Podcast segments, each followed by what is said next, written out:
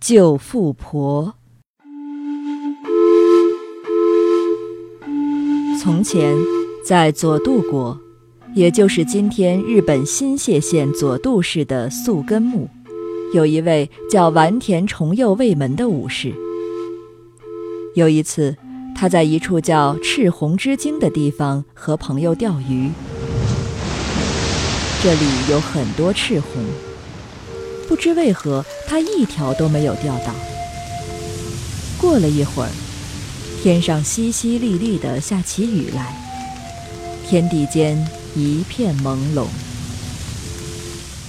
但丸田重右卫门没有放弃，继续在这里垂钓。这时，忽然有一个白色的物体从海底飘了上来。仔细一看，外形有些像人。丸田重右卫门被眼前的东西吓得大叫起来，他的朋友在一旁让他不要出声。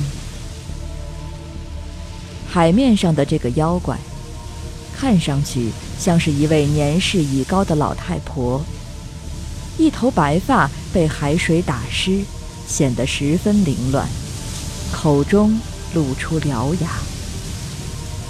妖怪将两手背在后面。在水里游动，背上似乎还背着什么东西。之后，妖怪朝武士这边瞟了一眼，便沉入海底。妖怪的脚掌煞白，让人过目难忘。重右卫门问同伴：“那是什么妖怪？”同伴告诉他：“那妖怪叫救富婆，每两三年出现一次。”无需害怕。救富婆，是类似于海女房的一种妖怪。